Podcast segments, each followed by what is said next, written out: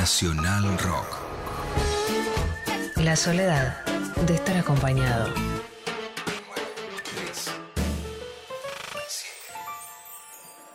Se cierra la votación. Por secretaría se dará lectura del resultado. 131 votos afirmativos, 117 negativos, 6 abstenciones. Resulta afirmativo, se comunicará al honorable Senado.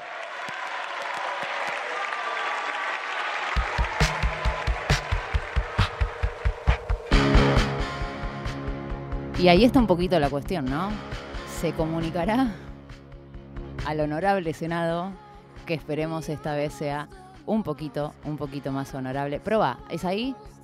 Seguimos intentando.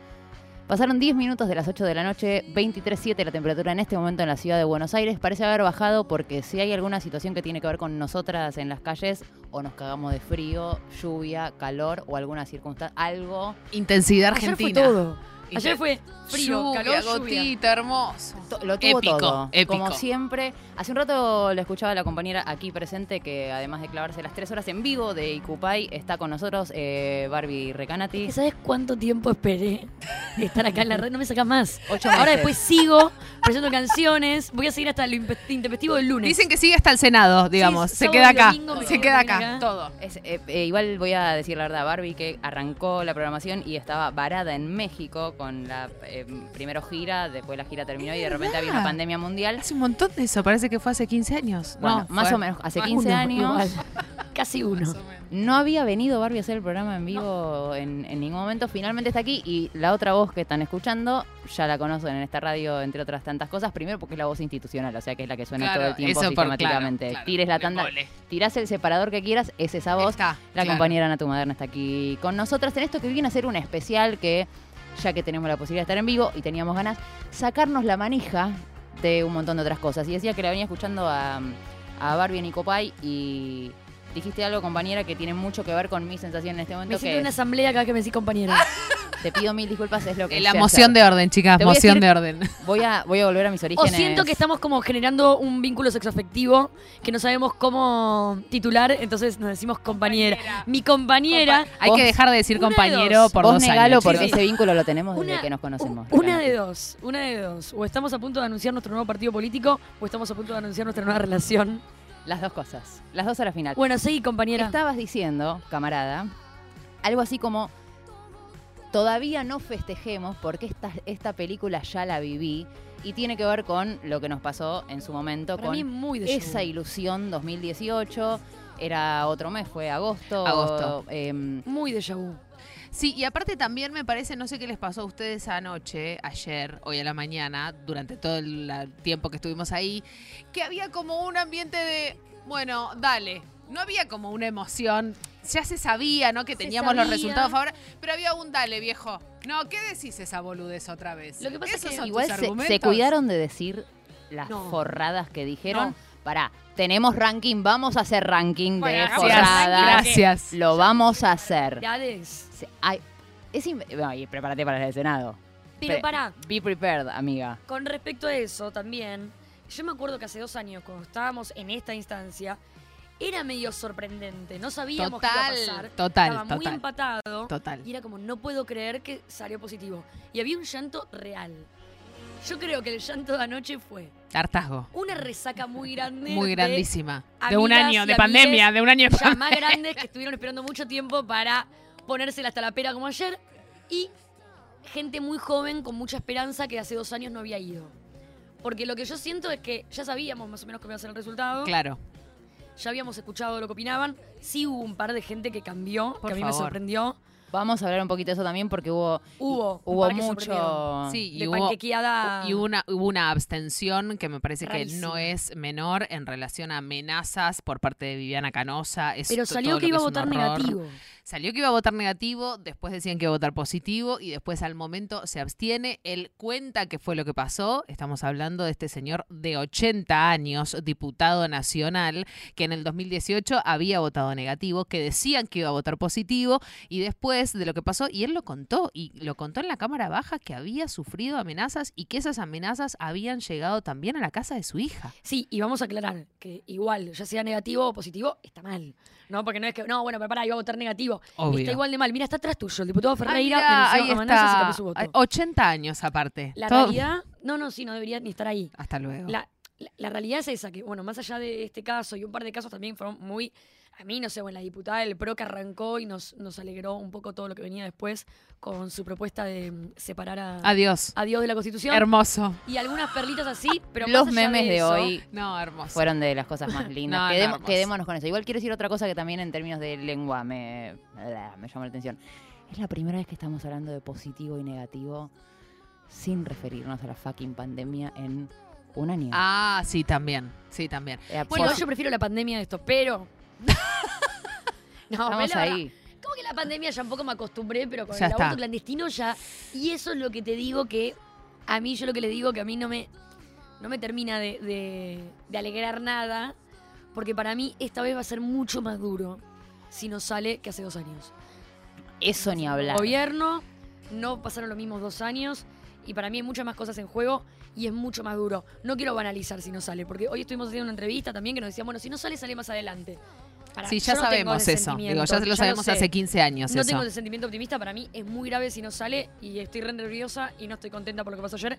Estoy ansiosa por lo que va a pasar dentro de un par de semanas, si es que sale dentro de un par de semanas. Yo tengo la sensación de que un poquito igual de. Bueno, esto habla de mi vida personal eh, más que otra cosa, pero también de la colectiva, que es permitirse igual un poco de alegría de lo que es, No, aún que sabiendo olvídate. el encuadre y el enmarque, porque en este año un poquito de alegría también La necesitamos. necesitábamos. Pero yo prefiero pensar que es una alegría. Una Pasajera. alegría. No, una alegría que tiene que ver con lo que pasó anoche, que es re lindo, que no tiene que ver con lo que pasó en diputados, sino con volver a encontrarse en un espacio así, pudiendo cuidarse y ver tantas caras queridas que tal vez hacía mucho que no veías. Totalmente. Y volver a En un ver momento la era- sangre joven que te alimenta. No, en un momento era Callao, era, eh, no sé, una fiesta en Costa Salguero. Era una cosa tremendo. Tremendo. Mucho distanciamiento y barbijo. La gente se cuidó. Yo quiero decirlo públicamente. Me Que sea parece un ejemplo. No, no, la gente se cuidó. Había mucha también persona adulta, mayor, de riesgo, que estaba acompañando también. A mí lo que me pasó también anoche, no sé a ustedes, fue que no me topé tanto con esa juventud pendejada que había en el 2018, sino que había una maduración eh, más estructural anoche. Como las del 2018, que te- capaz tenían 17, 18, ya tenían 20, 21, más maduras, más gente grande. Vi mucho abuela, mamá, nieta, hija digamos, no todas la- las generaciones, muy emocionante también, mucha mujer embarazada, ¿no? Porque me parece que esa bandera... Diciendo, ¿qué semana es? ¿Qué semana Claro, es? ¿Qué semana es? claro. Eh, mucha mujer embarazada como diciendo, ¿ves que yo soy ¿Cuál madre? era ¿Cuál era la modificación, chicos? Claro. ¿Para cuándo? ¿Qué semana? ¿Hasta qué Lo de los mil Necesito días. saberlo. Claro, lo de los mil días es para el embarazo. No, ¿Para- eran panzas que es? ya no, no entraban, digamos, Dios ¿no? No mío. entraban. Eh, estamos, tenemos un- una. eh, Veo la manija. 18 pasaron de las 8 de la noche. Esto es un especial en Nacional Rock. Tiene que ver con lo que pasó ayer, tiene que ver con lo que está pasando hoy, pero sobre todo con lo que tenemos ganas y lo que Yo necesitamos que suceda eh, de aquí en más. ¿Un poquito de fuego? ¿Os parece? Y seguimos andando nosotras entonces también. ¿Les puedo decir las compañeras a ellas o no digo nada? También hay un vínculo sexual si las presento No, como no, las compañeras. Decilo, de- decilo. Puede ser la asamblea. Ahí está, mis compañeras de asamblea.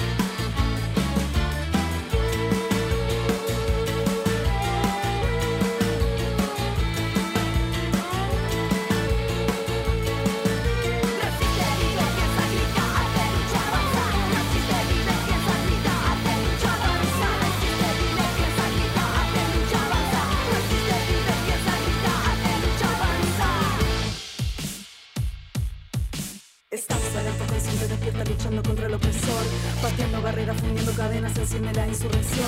Vinimos a tomar lo que nos han negado. Son más de la calle, las abre las plazas. ¡Fuego!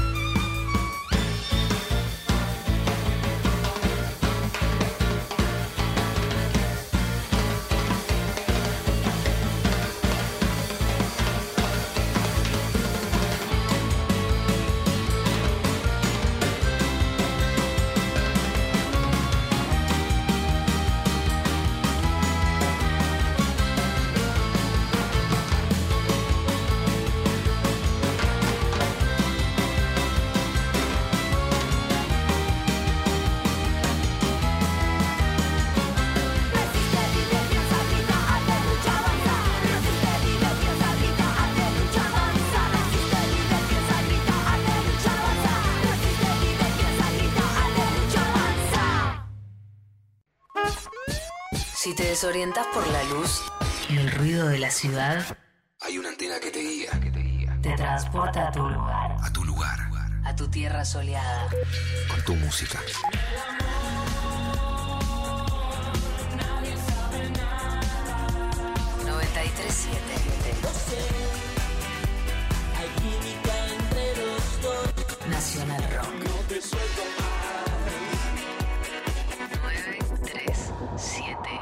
Nacional Rock. Ya usar el pañuelo verde en las escuelas, en, en los lugares públicos es apología del delito. Porque no hay nada más machista que el feminismo. ¿Qué consecuencias traería a nuestro país si se aprueba el aborto hoy? ¿Qué consecuencias? Bueno, tendría primero la consecuencia de la, un genocidio, un genocidio silencioso, más este, muerte de la que estamos teniendo, un vaciamiento de fondos al sistema de salud. Las mujeres se están muriendo por cáncer, no se están muriendo de aborto. Ese es el tema. Las mujeres están muriendo por cáncer de mama, por cáncer de útero, por cáncer de ovario, se están muriendo de hambre. Y por abortos también clandestinos. Por abortos clandestinos. Y No, para mí el aborto es, es un asesinato directamente. Así que es la palabra, no, no, no le encuentro ningún tipo de sentido en absoluto. Así que la palabra es asesinato. La lucha no tiene nada, no tiene nada de sentido. Absolutamente, al contrario, es ideológica, es económica. ¿no? Ojalá tuvieran espacios de reflexión profundos para poder encontrar un sentido a, a- a su existencia y a su lucha que es absolutamente vacía. Va a haber un montón de mujeres asesinas si se aprueba el aborto. Sí, claro, porque es matar una vida, es matar a tu hijo, es matar a, a- a tu misma especie. Matar es abortar y justamente matar es exterminio. Es un problema del subdesarrollo, la marea verde. Exactamente, porque en un país que puede ser desarrollado como lo fue Argentina, el aborto no sería problema, porque todos tendrían oportunidad de desarrollo, de desarrollar su familia. ¿El aborto legal traería más, pro- más pobreza a la Argentina? Claro. Cristo es la solución. Yo creo en Dios y para mí es una gran solución. Va a ser simplemente sangre, muerte, olor a muerte, femicidio, genocidio. Ni la estática cuentan por qué. Digamos todo también, ¿no? Ay, Dios, qué fuerte todo, ¿no? Asesinas. Mujeres asesinas, la serie va. Vuelve la, ver- vuelve la versión de legal. genocidio. No, hay como que ahora, de repente, a los católicos les da culpa el genocidio. Se preocupan por los genocidios.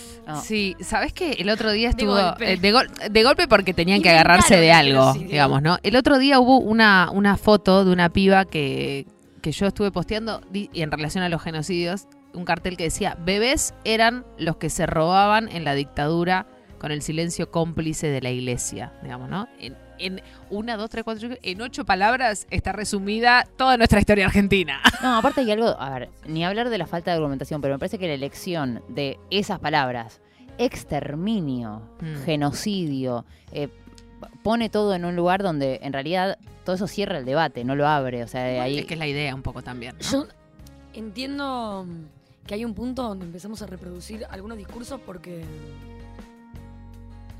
Baila, Baila. Barbie Recanati. es que me gusta mucho esta canción. Vos me dijiste, ¿qué canción te gusta? Y yo no imaginé que era para hablar encima. Entonces no Si puede hubiera hacer las dos cosas a la vez. No puede, Miki. No puedo disfrutar esta canción y hablar encima. Voy a hablar igual, como pueda.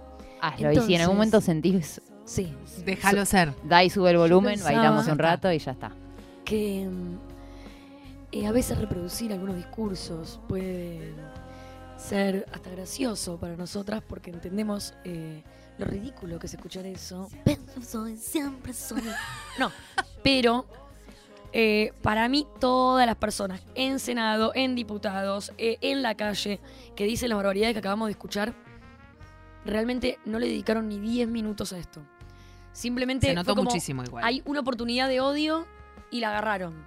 ¿Sabes a mí lo que me pasó Nada también en relación a escuchar los argumentos? Yo sentí tra- eh, tranquilamente eso. No solo que no les importaba, sino que tuvieron dos años para formarse, ¿no? Y decir, bueno, te juro que te voy a dar los argumentos para convencerte. Guarda, y lo digo también de ambos colores. Porque también del lado verde se dijeron cosas que ya sabemos un montón, digamos, ¿no? Entonces digo, también hubiese estado bueno. Yo sentí ese lado que hubo poca eh, lucidez para aprovechar, porque vamos a decir, a ver, el espacio de tener una banca en un debate absolutamente histórico como es esto, ahora en Cámara de Diputados, pasará a la Cámara de Senadores, todo indica, y en un rato seguramente Lu Pecar nos lo confirme del todo, 29 de diciembre, eh, hay ahí como un run run de que quizá el 30, pero no va a pasar mucho de eso, tiene que ver con obviamente un montón de cosas. Mi sensación un poco era la misma, digo.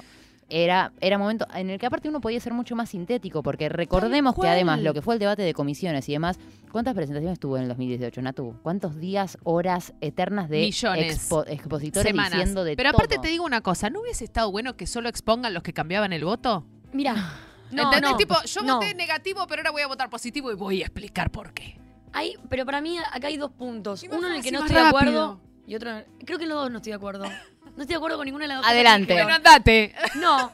Ah, sí te quería ver. Cierro, cierro el debate. La grieta. No, no. Por un lado creo que eh, los políticos hacen política. Y cuando tienen una, Y, no un ti- y- momento- y cero costo político Sí, encima. El, el país está mirando, es algo que importa un montón.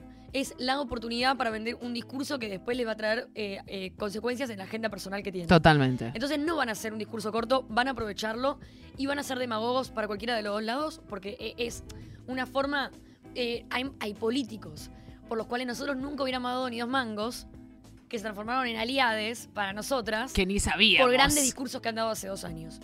El público se renueva, lo tienen que hacer, etc. Sí, sí, sí, claro. Y por otro lado, también hay un punto donde, y esto sobre lo que dijeron al principio de que habían discursos pobres o más básicos, como vayan un poco más allá. Yo no sé si están preparados eh, en diputados y ni hablar en Senado para discursos un poco más profundos. Ya hablan con lenguaje inclusivo o hablan de cuerpos gestantes Y- y es un montón. cortocircuito en el cerebro que no saben de qué están hablando. Y Bueno, se renota. Hubo, muy poca mención a, por ahí sí, la incorporación del cuerpo gestante como concepto. que lo Eh, nombren, pero creo No que en ese idea. contexto eh, no, no sé qué, qué termina solucionando si tienen que convencer a alguien del Senado para dentro de dos semanas. Claro. Hay, que hablar como si fueran estúpidos a los que están Sí. en desacuerdo. Sí, bueno, yo igual hay mucho, perdón, Natu, No, hubo, hubo mucha referencia, sobre todo de quienes eh, anunciaban que iban a votar en contra de la utilización política.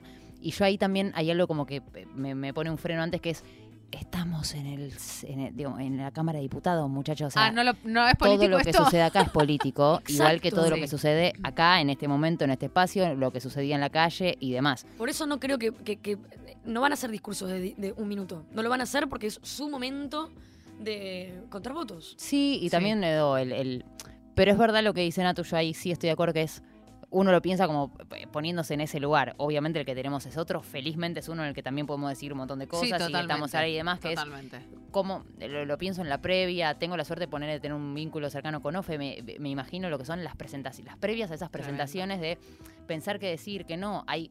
A ver, eh, ayer no podían leer los diputados. ¿Cuántos diputados leyeron? Todos, la mayoría. Y se por- los dijo Sergio, ¿eh? Sergio Massa en un momento dijo, eh, no se puede leer, ya saben, porque una cosa es un punteo, lo que sí pueden tener es un punteo por reglamento en el Congreso, digamos. Pero no pueden leer. Tenés que tener, tenés que estar formado para poder expresar lo que sentís, lo que te pasa y por qué Es va a ser ese tu voto. Bueno, pero ahí está la apreciación de la clase política, que es una de las cosas que nosotras, eh, nosotros percibimos en el 2018 con todo eso que se convirtió incluso en eslogan, eh, eh, Totalmente. el caminar para atrás, yo no camino para atrás con el Congreso, los dinosaurios y un montón de cosas. Y evidentemente también un poco la noción que es creo que tiene que ver con lo que decía Barbie hace un rato, es como no me quiero ilusionar porque no es si no sale ahora va a salir, es que tipo tiene que salir ahora. Tiene que ver con que efectivamente el recambio de lo que es la clase política en ejercicio, no hablando de la política que tiene que ver con la militancia y demás, de- los políticos que ejercen cargos y que tienen bancas en nuestra Cámara Alta, en nuestra Cámara Baja, ese recambio lleva una bocha, o sea, son generaciones total, y quedó en evidencia que si bien hubo, yo no le diría panquequismo, le diría gente que cambió de opinión, que votó de Pero otra eso manera. re lindo demás. también. Es, eh, me quedo con esa parte boutique de que a mí me re gustó escuchar a varones decir, bueno, pero yo antes pensaba una cosa y después mi hija, mi, mi mujer me hicieron cambiar. Eso Lo que como pasa fue re que, lindo. de nuevo, yo creo que acá no hubo gente que cambió de opinión, hubo gente que empezó a pensar. Porque vos escuchás el discurso de un Sí, lado. que se empezó a interiorizar de qué se trata el aborto. Empezó a pensar, boluda. Empezó a sentir.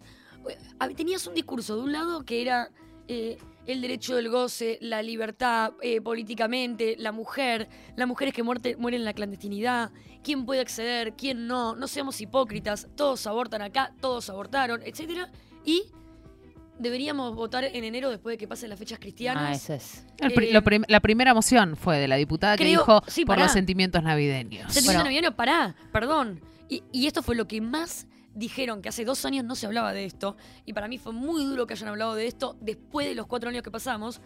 ¿Por qué no nos ocupamos primero de la pobreza? de Eso la crisis terrible. económica. Bueno, Eso se terrible. repitió mucho. Fue la agenda, ¿no? Digo, Eh, ¿cómo este tema está en agenda si venimos de nueve meses? Y este, el tema es que la agenda también me parece que habla un poco de la calle, Bueno, ¿no? por algo también la campaña y las, las distintas colectivas y demás eh, usamos el es urgente. digamos, como muchachos. Bueno, hablando de mm, eh, cambios de postura, cosas que cambiaron en el 2018 acá, ¿quieren escuchar a Flavia Morales? Queremos. Eh, diputada de Misiones, Frente de la Concordia, que explicó en su presentación por qué votaba esta vez distinto a lo que fue su votación del 2018. Desde la votación del año 2018, en mi primer año como legisladora hasta hoy, he reflexionado, he analizado, pero acá no se trata de hablar en primera persona. Ayer la diputada Daniela Vilar en la comisión que tuvimos, comisión final, habló y me siento reflejada en sus palabras que no es de nosotras, es de los otros. He escuchado, he caminado. No se trata de lo que yo piense, sino de lo que está sucediendo afuera. Y en pandemia siguió sucediendo estas, estas prácticas clandestinas. Siguieron sucediendo y la verdad que eso ha hecho que reflexione, que analice en profundidad este tema. No mi posición personal, sino lo que uno escucha en el territorio. Es un poco lo que... Ahí está, lo que uno escucha en el territorio. Bueno, pero esa noción, primero ya la- hablar de territorio, Ya está, como, hay una ay, noción". gracias, Sí, eh, sí, no sí, te digo que mi corazón te pertenece, pero Sí, pues, sí. te quiero un poquito más. Pero me parece que ahí también hay algo interesante para pensar, sobre todo, y no tanto por ahí con el, el cortoplacismo que tiene una votación que esperemos sea en días nada más, pero que tiene que ver efectivamente con algo que es nuestra militancia. Digo, porque hay algo que lo- la militancia eh, en lo que tiene que ver con derechos vinculados particularmente con las mujeres, con los cuerpos gestantes, en todo este aprendizaje que venimos tipo, y que seguimos eh, sosteniendo y al que nos eh, dedicamos constantemente, hay un par de personas que dijeron, bueno, escuché un poco lo que está pasando ahí afuera. Y ahí afuera lo que está pasando es que hay un montón de gente con una capacidad argumentativa mucho más elevada. superadora. Mucho más elevada. Entonces, Sería, bueno, fue interesante por eso también el debate en comisiones, fue interesante lo que pasó en el 2018 cuando vos podías escuchar un montón de gente cómo se hace en una audiencia pública y además más allá de que después lo que deciden son Sí, sí, sí, los mismos de, lo mismo siempre. de siempre. Pero bueno, que los mismos de siempre dejen de serlo también un poco depende de lo que votamos. Sí, no, y otra de las cosas también que me parece que pasó ayer y que se habló mucho, digo, el tema de la agenda, el tema de hacer pública la deconstrucción, tanto de mujeres como de varones. Eh, también esto como que lo aclaraban algunos, ¿no? Obviamente quienes estaban a favor de la legalización del aborto. Eh, esto ya no es aborto sí o aborto no. Digamos, ¿no? Como todavía hace falta eh, subrayar y poner, ¿no? Negrita, cursiva sobre eso los abortos, aunque usted, señor diputado, esté en contra, van a seguir pasando. El tema es de qué lado de la vara se va a querer poner y de qué lado de la mecha va a querer estar cuando sigan muriendo minas, ¿no? Porque eso va a seguir sucediendo. Bueno, vos digamos. sabés que igual ahí hay algo que para mí está el discurso político, que para mí es muy valioso, que es lo que decís vos.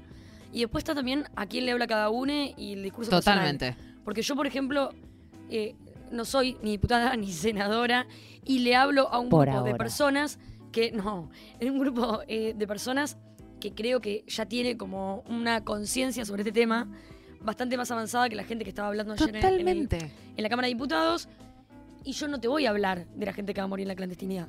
Yo te voy a hablar sobre que si vos fuiste un boliche y cogiste con una persona en el baño y estabas rescaviada y no usaste forro y después al otro día te fuiste a tu casa y te enteraste que estabas embarazada, estás en todo tu derecho a abortar. De hecho, me parece siniestro pensar que una persona tiene que ser castigada con un hijo, porque eso es lo que te dicen del lado del pañuelo celeste.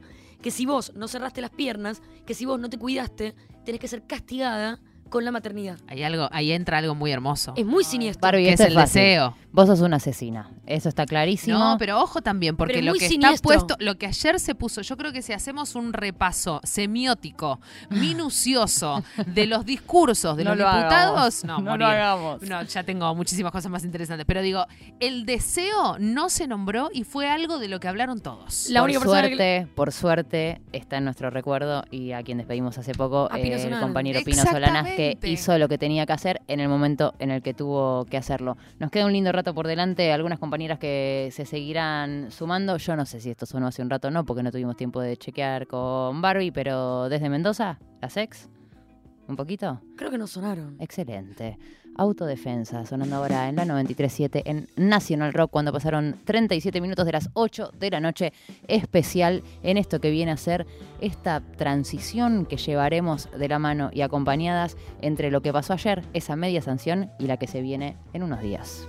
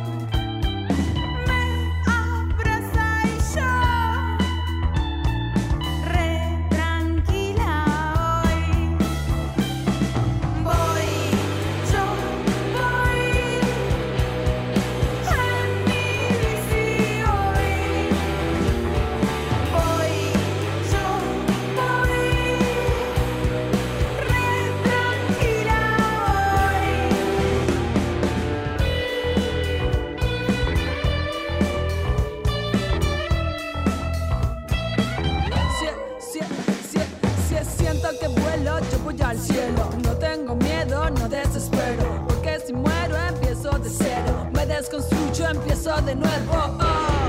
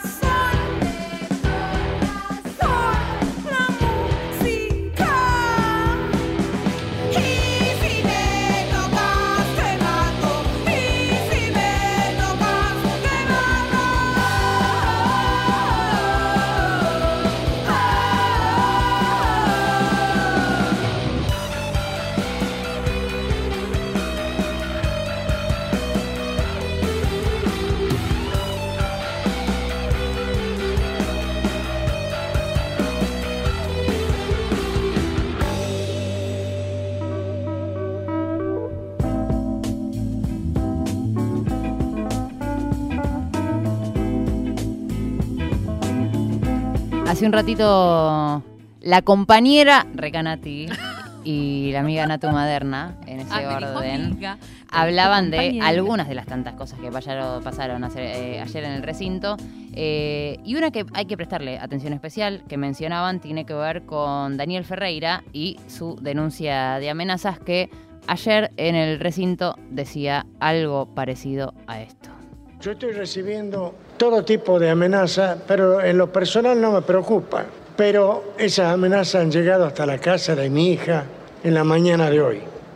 Lamentablemente, no me arrepiento de lo que dije. Esta mañana en un reportaje dije que no se podía ser demasiado duro, a pesar de estar a favor de la vida, con aquellas mujeres que por diversas circunstancias se ven obligadas a tener que recurrir a un aborto.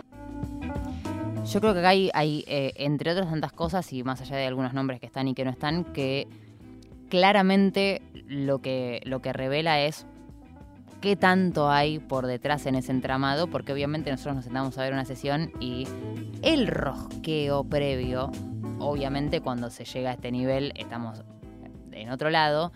¿Ustedes saben lo que debe haber sido eso? Digo, Bueno, yo, Yo, tenemos un poroteo que era un poco más feliz. Yo perdón, eh, pero me, me, me tejoneo con esto porque. Me tejoneo. ¿Dijiste me tejoneo? No, Sí. chau, chicas. Chau, me voy por el aborto. 1908. Y pero mira, hablamos es- mañana, posta. me tejoneo. Me te tejoneo. amo. Es una La- palabra muy vieja. Te amo, Existe, Barbie. si está en Spotify y se nos vino el metejón, pido por amo, favor Barbie. que lo hagamos en ¿Sabes este cuánto momento. que no he escuchado esta palabra? Boluda, vos con... No sé, yo un montón. Yo desde Jugate conmigo. Es como, nadie nunca más la Jugate, usó. jugate, jugate, jugate, ya. Nunca. Metejón. Ay, Te ya. amo, Barbie. Se nos vino el metejón. Celoso baboso, no, No te banco más. Bueno. No te... Este era un programa serio, ¿no? Yo vengo del eh, metejoneo de. Icupay. Vos venís con la ratita esa Yo vengo horrible. ya con tres horas de Icupay, Horrible, todo es un disparate. Entonces, justamente lo que iba a decir es... eh, Metejón. Bueno, yo ya venía en Icupay hablando de este tema de la amenaza y qué sé yo, y bla, bla, bla. Y todo esto me lleva a que seguimos en la misma, que todas las personas que tienen un argumento para ir en contra de la despenalización del aborto y el aborto seguro, legal y gratuito, son personas que no hacen absolutamente nada, pero de nada, pero ni siquiera le dan plata al tipo que está durmiendo en la calle. No dan propina por No dan pedido propina ya. por pedido ya. No hacen nada que tenga que ver con algo que, que sea con conciencia social. Entonces, el argumento que usan siempre es un argumento armado para poder ir en contra de un derecho. Siempre, y, y son las personas que siempre están como, bueno, la libertad, la libertad, la libertad.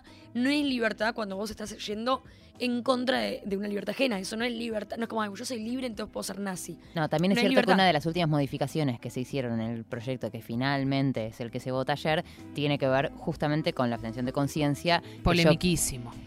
Que lo podemos debatir, no sé si hoy tenemos mucho margen, pero yo lo, lo resumo mi opinión eh, de esta manera. Eh, se vuelve polémico en términos de cómo se va a efectuar, al En menos las en lo que yo instituciones privadas. considero en las instituciones privadas, no así en, en su origen más conceptual, pero si esa, esa modificación era lo que nos separaba de que De se aborto sí, aborto no, y chicos, hasta adelante luego. vamos con la obtención de Sí, conciencia. no, y no solo problema. eso, perdón, eh, pero no solo eso, que hay un detalle que nunca se habla, que para mí es muy importante. Yo tengo personas cercanas que casi pierden la vida en raspajes. Ah, claro. Raspajes que se han hecho en hospitales privados por pérdidas de embarazo, no por abortos. Obvio. Entonces, ¿por qué esos raspajes salen mal y esas personas eh, casi mueren? Es parecido al caso que contó Delfina Rossi, ¿no? La hija de Agustín Rossi en estos días, en, antes de que Es se muy debata. común.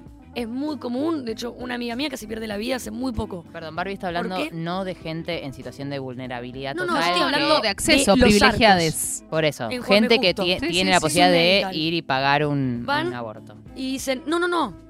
No es un aborto, es un Un raspaje. Y tampoco Que es cuando te queda, que es cuando perdés un embarazo naturalmente, por pérdidas, lo que sea, y porque quedaron situaciones, hay que ir Hay que hacer hacer un un raspaje, raspaje. porque fin. es peligroso, no lo perdés solo. Es muy común. Eh, el 50% de los embarazos Es una se pierden. súper común aparte. Súper común. ¿Qué pasa? Es muy similar a un aborto. Y como seguimos dentro de la clandestinidad, raspaje. los médicos no están preparados. No, claro. Yo una de las preguntas que, que más hago con respecto a esto, sobre todo a socorristas, es a partir de que sale esta ley, ¿cómo se preparan los médicos? Va a haber formación. claro, tiene que haber una formación. Esa formación no existe al día de hoy y ni siquiera saben hacer bien un raspaje. Bueno, lo que pasa es que tenemos también ahí el que es para mí es como un, un puñal en el pecho constante, sobre todo cuando uno recorre más o menos el país. Este año lo hicimos de manera virtual y no pudimos hacerlo, que es la ESI, muchachos. Sí, pero guarda con la ESI, Miki, porque ayer fue algo que los en contra Sí, levantaron usaron como, como- bandera. Sí, el- para mí no era el estandarte de la murguita. boludo. Son dos cosas distintas porque pero seguimos son los hablando mismos siempre... que en el 2018 hablaban Vamos de la hablar de- ESI mierdas. Pero, Entonces, era una- te das tres. cuenta que era, un re- era una recontra herramienta Pero ahí tenés, pedorra. se prepararon estos dos años, por lo menos sabían que existía la ESI y que no estaba tan mal. Miki, vos sabés que para mí es re interesante también empezar a aplicar un punto de vista donde hablemos de nosotras tres. Nosotras tres somos personas que podemos estar en una situación donde queremos abortar o necesitamos abortar o abortamos. Listo.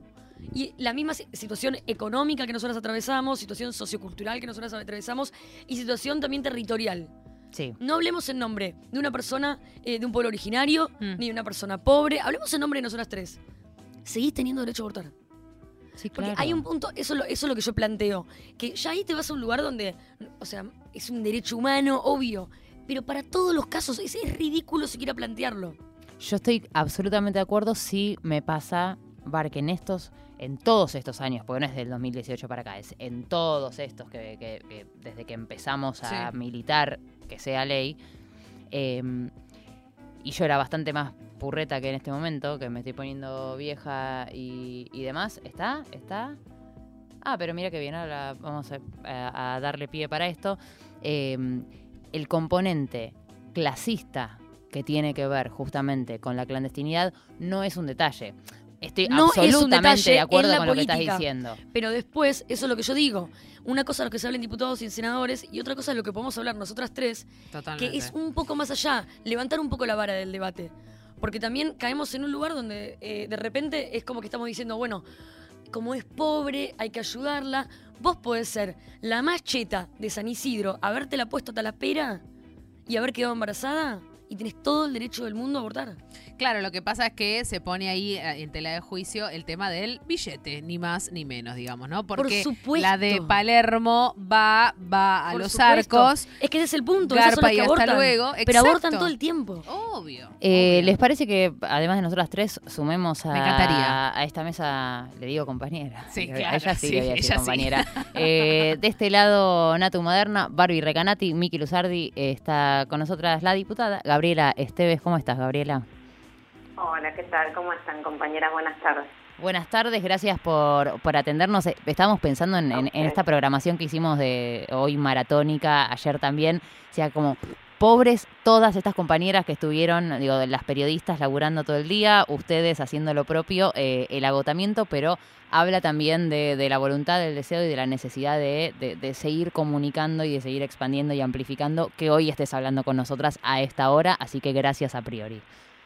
No, por fa- no, y aparte tiene que ver con el compromiso que tenemos todas nosotras, todos nosotros con esta causa, ¿no? Que venimos peleándola desde hace mucho tiempo y que ahora que, que logramos la media sanción tenemos que expandir mucho el mensaje para, bueno, empezar a meter esa presión que es necesaria eh, para que cuando llegue al Senado esté todo el mundo movilizado, ahí expectante para que sientan esa presión de la calle, para que sientan la responsabilidad y la obligación de representar lo que está sucediendo afuera. Bueno, estábamos, estuvimos repasando muy por encima porque es un programa corto, un especial que armamos así de, de una hora. Ayer fuiste una de las que habló de lo que pasaba en la calle. Fuiste una de las que habló de las pibas, eh, de los pibes, de los pibis y no es algo tan común, digamos, y que para mí es un hermoso reflejo de lo que tiene que ver con el valor de la militancia, eh, en términos de cómo la política claramente se construye desde lo colectivo. No sé cómo lo sentiste y, me, me interesa también esa parte por ahí más personal, habiendo hablado un montón de cosas, de la ambivalencia de estar en una banca cuando sabes que, como en el 2018, la calle está aún en situación de pandemia y, como decíamos hace un rato, con muchísimo cuidado, ardiendo de un montón de maneras. Mira, yo lo que sentía era primero que, que a lo largo de, de- de toda la jornada, que fue muy larga, me pareció que estuvo muy poco presente lo, e- ese correlato social y ese sujeto histórico que, que estaba ahí, que estaba presente, que estaba dando una pelea desde, desde la alegría, desde el entendimiento de lo que significaba esa conquista, que fue más que una conquista, fue una construcción, una construcción que, que, se fue generando eh, por parte de una generación que creció en un país con, con ciertos derechos que le permitió tener la cabeza que tiene en ese momento y que les permite participar como participan. Digo, a- yo ayer lo quería decir, pero entre la emoción y todo eso se me fue. Pero. Decilo ahora, Gabriela. Todo lo que es dijiste, ahora, es ahora. Fueron generacionalmente convocados a participar en política. Tuvimos una presidenta que decía el mejor lugar para los jóvenes es la política y no importa dónde milites, importa que milites y te comprometas y que participes. Y eso estaba pasando ayer y eso viene pasando. Y durante los cuatro años del neoliberalismo pasó y estuvieron en la calle y estuvieron eh, marcando agenda y estuvieron exigiéndole al gobierno. Digo, estaban, eh, yo lo quiero recordar porque me parece muy trascendente, estaban los gordos de la CGT guardados y los pibes en la calle reclamando. Totalmente. Y los feminismos en la calle reclamando y las disidencias en la calle reclamando. Y eso me parece que marcó un, momento, un hecho bisagra en nuestra historia y tiene que ver con todo eso que se construyó durante los años anteriores. Yo voy a decir algo antes de que, Natu te haga una pregunta. eh, que Barbie, si me, me- me sigue con la metáfora, metáfora futbolera, va a estar ahí. Natu la tengo, que es. Hay algo terrible que es cuando yo veo una jugada espectacular que no termina en gol. Y esa no pasa a la historia porque no fue gol. Aunque haya sido la jugada Hermosa, más linda hermosa. del Aunque mundo. venga del fondo con 15, si no termina, 500 mil pases, lo mejor, hermosa, si sí. no termina en gol, nunca te la van a meter en ningún compilado cuando pasen 10 años, 15 años. Bueno, mi pregunta va a continuación de eso, digamos, Adelante, ¿no? Eh, Gaby, ¿cómo estás? Nati Maderna te saluda, ¿cómo andás? ¿Cómo andás? Bien, muy, Muy bien. Eh, bueno, ayer le dijeron Graciela a Gaby. Bueno, cosas que pasan, ¿no? Digo, bueno, Graciela Esteves, no, amigo, se llama Gabriela, bueno. Es diputada. Eh, sí, y es diputada, bueno. Em, Gaby, ¿cómo hacemos para que esta jugada termine en gol?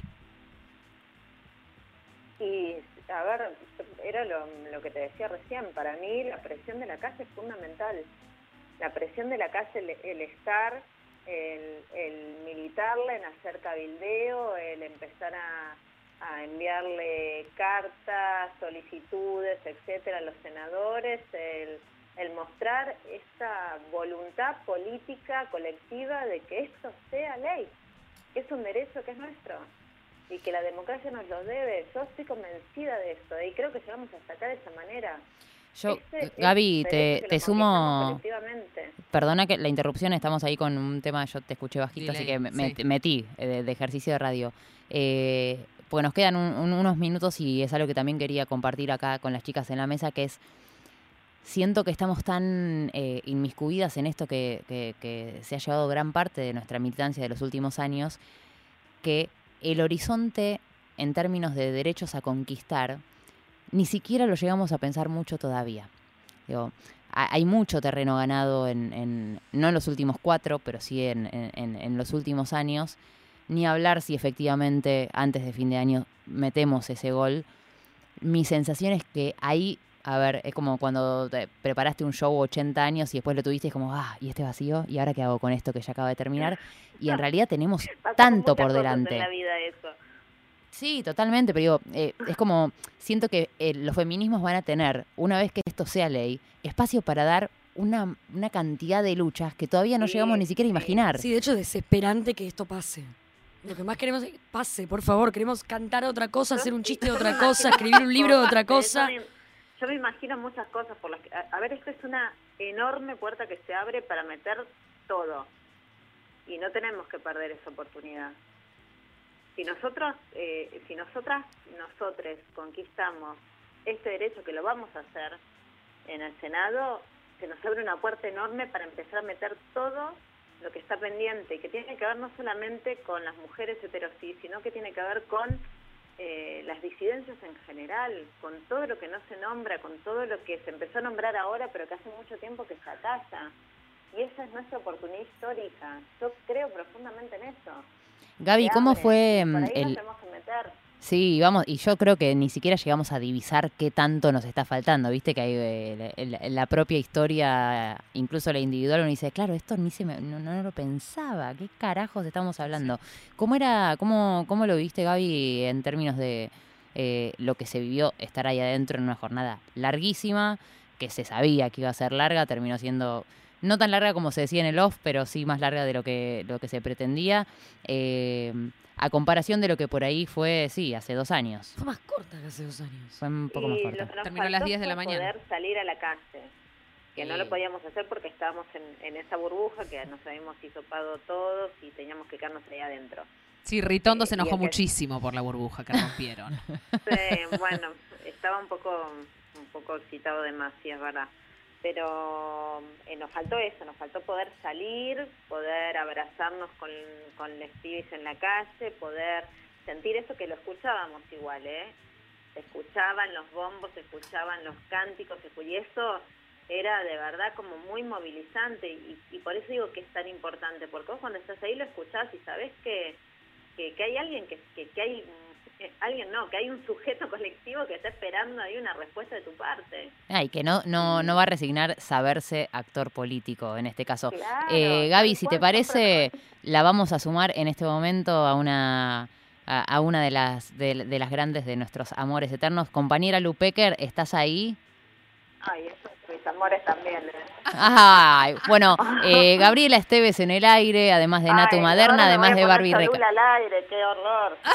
No, bueno, Sí, y- vale, vale, vale, Gaby. todo. Eh, Lu, bueno, y eh, después ya te abrazaré en formato pandémico, porque la verdad que el laburo que hiciste estos días es épico y eh, increíble. Y estábamos justo con Gabriela hablando un poco de cómo, cómo se había vivido ayer. Bueno, vos tenés todo para contarnos. Hoy ya te escuché en lo intempestivo con el, el, el afer Viviana Canosa, le voy a decir de esa manera. Va a ser un recorte de promo, quiero que sepas que va a sonar todo el año. Eh, ¿cómo, ¿Cómo se sintió esto que, que decía Gaby recién, digo, de, de que en el recinto se escuche lo que está pasando en la calle?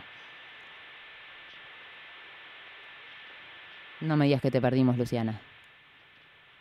Estaba muy emocionada. No, el tema de la Fer de Viviana Canosa, la... Eh, nos fuimos con no, eso. No, no fuimos, no fuimos. Gabriela, ¿vos te enteraste de toda la situación Viviana Canosa en, en los pasillos?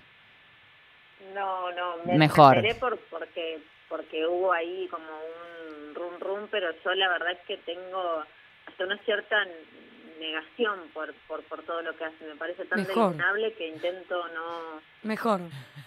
Gabriela, yo tengo una pregunta para hacerte.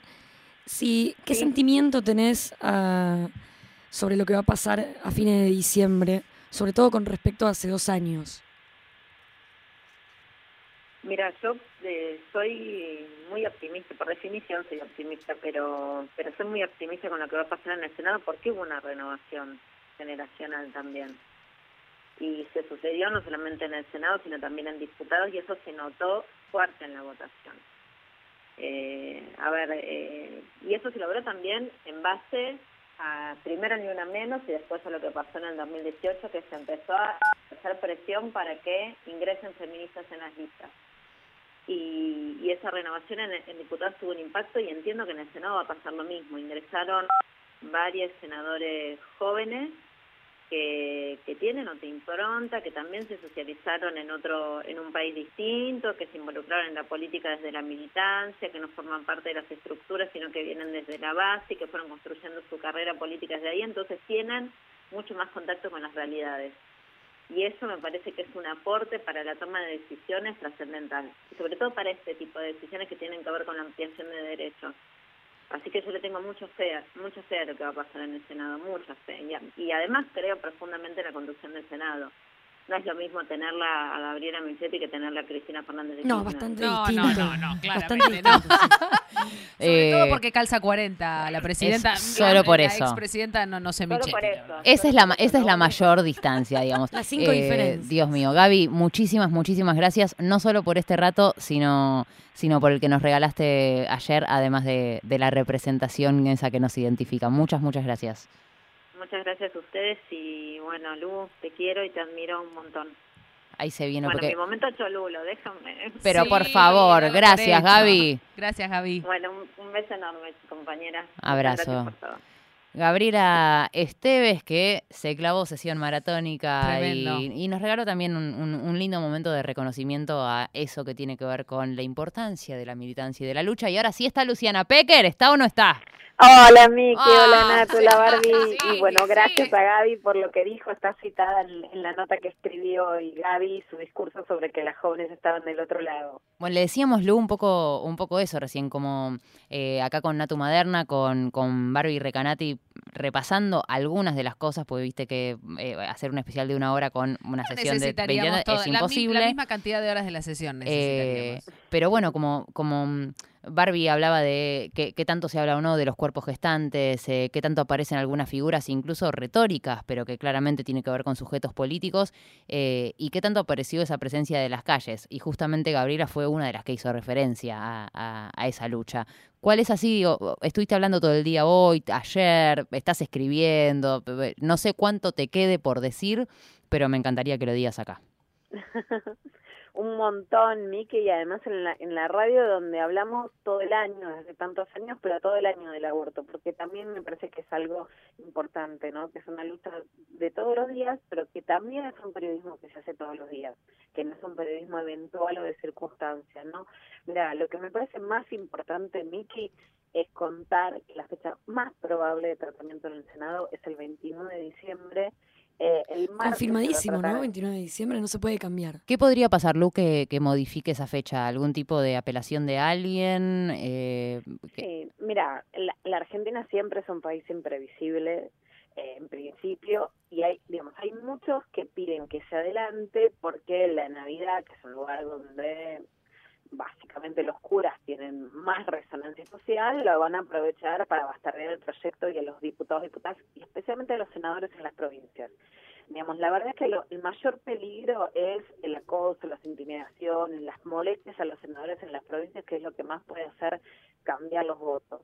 Entonces, bueno, la fecha, digamos, por un lado es que se adelante la fecha de Navidad, es una posibilidad. Lo que pasa es que se trata el martes en el Senado y a partir de ahí el reglamento del Senado, que es diferente a la de diputados, es que tiene que esperarse siete días para dar fecha. Justo en Navidad les parece irrespetuoso a los senadores y senadoras y si quieren que sea en el 2020. Otra fecha probable era el 30, pero como en general se convoca el 10 para que en realidad se apruebe el 11 porque dura toda la noche. Claro, van a pasar año nuevo en de recinto. En realidad se calcula 29 para decir 30. La otra es que no estén los votos. Si no están los votos, se pasaría, se posterga. Hoy están los votos, igual hay la rosca, ¿sabes cómo ya está? No, ya me girando. imagino, me imagino lo que debe ser. Eh, ¿Cómo está el poroteo del Senado al día de hoy, compañera Lupecar? Más o menos. Bueno, el poroteo, digamos, más, más allá de los números, el poroteo da bien y parece estable. Hay que ser muy prudentes con esto porque hay realmente muchas presiones. Las presiones, de hecho, durante el 2018 vinieron desde el Vaticano, los centros de poder, desde amenazas directas en las provincias. Entonces, bueno, hay que ser muy prudentes con, con los números. En general, lo que dicen es que el Senado tiene menos cambios que diputados que es una ruleta, que de hecho hubo muchos cambios este, al final que no se conocieron ni siquiera durante el transcurso de la noche, ¿no? Pero que, que hubo cambios, hubo diputadas que le iban a votar y que finalmente votaron, hubo algunas que habían votado verde y votaron celeste, digamos, hubo cambios. ¿Te llamó la Eh, atención, Lu, eso? Porque lo hablamos hace un rato de mucho cambio de, y algunos de los que no teníamos ni de casualidad previstos que iban a votar de esa manera. Sí, me Digo, me refiero a, a refleja, nos llama la atención y digo, algo hay siempre ahí atrás, Una digo, rosca. ¿no? Como Todo es una básicamente. Sí, sí, yo creo que es lo que está atrás de, eh, a ver, puede haber cambios, sí, digamos, es mucho más probable, más allá de lo que una piense, que puedas votar en contra del aborto y que te convenzan eh, determinados argumentos que, digamos, la, la gran figurita en ese sentido, la gran figurita de- del rosqueo y, y tomada como un trofeo político, digamos, de, de diferentes este, dirigentes que fueron los que contribuyeron a ese voto, fue eh, Javier Guevara, de solo 28 años, de San Juan, que es la provincia más conservadora de la Argentina, que recibió muchas presiones para que no vote a favor del aborto legal, pero que sí votó, que es el más joven, que en realidad estaba muy atrás en la lista para asumir, pero que los que estaban antes fueron asumiendo en diferentes cargos, él llega al cargo, no tenía conciencia del tema y lo logran convencer, pero tuvo un montón de presiones. En general, si vos sos más conservador y tendrás determinados argumentos, puede ser posible que después votes a favor. Es raro que votes a favor del proyecto y después digas no, en Claro. contra. Es como un proceso raro. Yo creo que, no en todos los casos, pero que hubo una incidencia directa del macrismo, y cuando digo del macrismo, digo del del macrismo en persona, digamos, ¿no?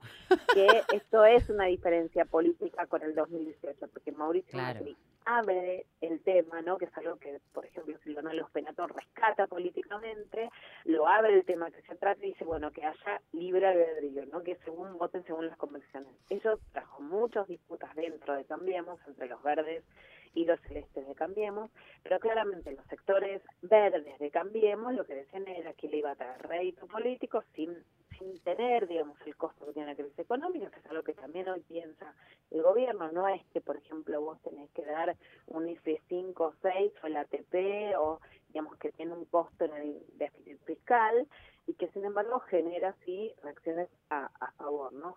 Cambiemos finalmente demuestra que ese liberalismo político no, no es eh, digamos, o sea, a lo Macron, ¿no? Que puede ser Claro. estar a favor de un ajuste económico, pero ser más liberal en los derechos civiles y sexuales, no es una fórmula que en la Argentina se aplique. En la Argentina hay ajuste y hay conservadurismo no sexual. Vamos a darle eso a favor, ¿no? La coherencia. Como no son progresistas en lo económico, tampoco son progresistas en términos. Que, digo, para decir algo a favor, son progresistas, eh, Son son, coherentes. coherentes. claro, digo, son ni progresista con una cosa ni con la otra. Bueno, por eso, pero digamos, hay una fórmula en el mundo que tiene otro esquema, ¿no? Y que, y que un poco la aspiración de ciertos sectores del macrismo que no se cumplió. Pero en este caso, lo que aparece como una posibilidad es que Mauricio Macri haya levantado el teléfono, que es algo que no hizo en el 2018 y que habla de otro nivel de incidencia. Y básicamente, que en Cambiemos molesta muchísimo más que el rédito político se lo quede el gobierno de Alberto Fernández, ¿no? Hubo varias menciones en ese sentido. Ese es un cambio y yo creo que la incidencia, eh, eh, digamos, la verdad es que solo la puedo explicar en ese sentido, por lo menos de la cantidad de votos que se dieron vuelta, que habían votado a favor del aborto legal y que ahora digan que no. Es muy difícil que se haga ese proceso realmente como un proceso intelectual. Me parece que ahí hay, hay un margen de incidencia política en donde no se quiere decir que no pasó en el gobierno Mauricio Macri y ahora en el gobierno de Alberto Fernández, porque hay otras leyes económicas que pueden lograrlas el gobierno, pero que no las logra con la anuencia de Cambiemos, ¿no? Como el aporte de las grandes fortunas en cambio. En este caso sí tiene que ver con la tra- con una transversalidad que no existe en otros temas, ¿no? Martín Lustó y Cristina Kirchner se ven peleando en el Senado y ayer Martín Lustó estaba buscando votos fuertemente. Perdón, ¿no? Luciana. Entonces, se dan otras confluencias. Te hago una pregunta porque con lo que estás diciendo hay algo en lo que yo me perdí, que es, ¿fueron muchos eh, de parte del PRO que cambiaron de sí a no? Sí, sí. Hay una nota en página 12 por si quieren buscar más información hoy, exactamente con todos los nombres, pero son eh, cuatro o más diputadas que pasaron del sí al aborto legal al no al aborto legal. Es un fenómeno siniestro. a destacar y es un fenómeno que muestra, digamos, un determinado modo de operación que hay en este caso en relación al aborto legal que no lo hubo en el 2018. Sí, prender fuego a tu carrera política por el partido de una forma ya medio siniestra porque no volvés de eso. Esa sería la gran pregunta. El costo que, político, digamos, ¿no? Si tiene costo político o no. Yo creo que para determinados sectores dentro de Cambiemos, eso sí puede tener costo político, ¿no? Justamente para los sectores eh, que hoy son, este, que son valorados, con los cuales cada cual, según como piensa en lo político económico, puede tener diferencias, pero que digamos, hay personalidades que claramente aparecen como muy respetadas en lo personal, les tengo mucho respeto político, más allá de las diferencias que tener otro tema, claramente son Daniel Lipovetsky, que fue el diputado del PRO que llevó adelante en las sesiones eh, y todo el debate en el 2018, sin lugar a dudas castigado por Cambiemos por esa iniciativa, no renovó su banca de diputados castigado por el aborto Claro. legal y hoy es legislador de la provincia de Buenos Aires, pero ayer estuvimos durante todo el día, estuvo durante todo el día en la jornada. Pero está bueno y decir estas cosas. Silvana de los Penato y Brenda Austin. No, y está bien saberlo. Eh, Alejandra Vigo cambió, se había abstenido en el 2018, eh, votó negativo. Eh, también lo hizo Sofía Brambila, del PRO por Corrientes, Roxana Reyes, de la UCR por Santa Cruz, Aida Ayala, Héctor Tito Estefani, y creo que no me falta ninguno, que son quienes votaron a favor en su y momento hubo en otro voto de 2018. Tierra del Fuego en el mismo sentido. Por ejemplo, la legisladora de Corrientes dice, no, porque ahora me di cuenta que mi pueblo de Corrientes piensa así. Bueno, a ver, que el poder político en Corrientes, que acá hay una gran diferencia entre el poder político y las mujeres de Corrientes, ¿no? Porque te dicen, son provincias conservadoras. No, son provincias donde las mujeres mueren más y donde el poder Ah, es es- conservador, ¿no? Eso es No increíble. donde, donde las mujeres son conservadoras, ¿no? Y tienen grandes movimientos de mujeres, todas las provincias a las que se les adjudica ser conservadoras. Conservadurismo. Eh, pero sí, claramente, yo creo que ahí hay una operación política. Sin lugar a dudas, sin lugar a dudas, sí, este 2020 tiene mucha, pero mucha, mucha más rosca política, ¿no? Esa, esa sí es una conclusión muy tajante. Y es que Sin no se vio tanta gente, entonces les quedó la rosca. Tampoco. ¿Cómo? Y como no tuvieron tanto encuentro, tanta cosa, que, quedó les quedó la rosca. quedó la rosca. Eh, Lu, antes de, bueno, nosotros ya estamos 10 minutos pasados de, de- de lo que deberíamos. em, tengo muchas ganas de, de pensar algo un poco más feliz de alguna manera, más allá de, de- de lo que hablábamos, como una alegría no suficiente o no completa, pero, pero alegría al fin. Cautelosa. Eh, cautelosa, sí, porque también sufrimos. Yo tengo a- alegría 100%, ¿eh? Y este año sale el aborto legal, chicas. Bueno, Eso necesitamos. Eso, Lupecker. En el 2020 tenemos más suficientes. Esto es una alegría, para mí sin lugar a dudas. Lupecker, después de que sea ley este 2020 eh, el aborto legal, seguro y gratuito, ¿por qué vamos a luchar? Eso es exactamente lo mejor de que salga el aborto legal, Miki. Que si nos cierran el aborto legal, nos cierran todas las puertas en las que podemos pensar en qué luchar. Si se aprueba el aborto legal, podemos seguir pensando en qué puertas seguir abriendo. Es hermoso, gracias Lu. Nosotros, bueno, para quédate que ya cerramos el programa. Ya está. Eh, Natu Maderna, ¿alguna conclusión final? ¿Ganas No, de no, decirlo? la- eh, las amo, me, me me vine cautelosa, me voy feliz. Yo con, eh, cerró ¿no? Lu Ya, si Pecker. dijo Pecker, ya está. Ya está. Ah, No, y dejemos aparte... la dejemos la cautela, rosquemos, Sí, estemos ahí, apoyemos y estamos para ganar este 2020. Yo creo aparte que, mira, lo que se revela como la importancia real de la juventud, de la política, de la militancia y de la lucha con respecto a esto como algo ejemplar, no nos lo quita nadie, de ninguna manera. No, y eso pero- también es triunfo. No, pero yo me quedo también con esto que dice Lu, ¿no? Y que veníamos diciendo nosotras quizás tácitamente, que es, bueno, ¿por qué entonces también hay otros intereses por los cuales no salga el aborto, digamos, ¿no? claro. Porque si no nos van a Sí, sí, malentonar sí. de una Yo manera. confío igual que las agendas políticas son similares. Hay un grupo que no quiere que salga porque quiere que salga con ellos, pero hay otro más grande que sí quiere que salga porque tiene que salir con ellos. Yo confío en ellos también. Y que Creo tiene que salir ya, chicos. A mí me parece, pero es que no, no- no sé si está bien decirlo al este aire, año de mierda con el pero legal? me parece muy serio que no salga. Sí, sí, ya lo dijiste. Pero, Basta. pero Está- Luciana dijo que que Lu, estar decí de vuelta que va a salir este año. Decilo de Va vuelta. a salir el aborto legal en el 2020. Gracias, El Lu, voy a dormir que tranquila. mensajito con Vamos Luciana a tener aborto legal, salvo que pase algo que no En ti confío. pasar, pero está todo encaminado. Se necesita rosca política, se necesita presión, se necesitan mujeres en las redes, se necesita unidad, pero vamos a terminar este 2020 con aborto legal. Arranco el spam. Lu, te queremos mucho. Eh, Barbie, gracias por quedarte este rato. Tenía, era necesario. Aparte, un poco de radio juntas. No, ahora me quedo, sigo en otro programa. Eh, Ahora me quedo manija, me quedo manija. Yo también, está- no sé cómo estamos nosotras. Eh, Natu, la uno. Lu, gracias y de verdad felicitaciones por el laburo de estos días que, eh, nada, poniéndole cuerpo, alma, convicción y todo, te queremos mucho.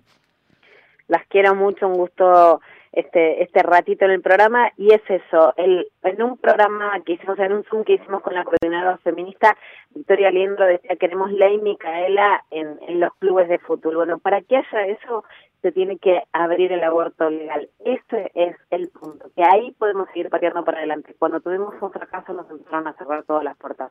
Vamos por el aborto legal para seguir pensando qué más queremos transformar.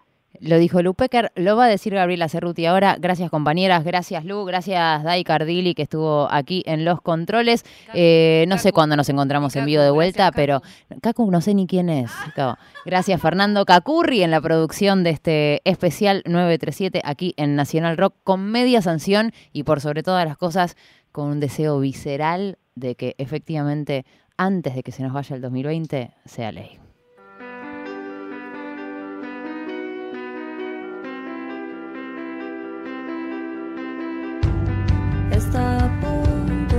Punto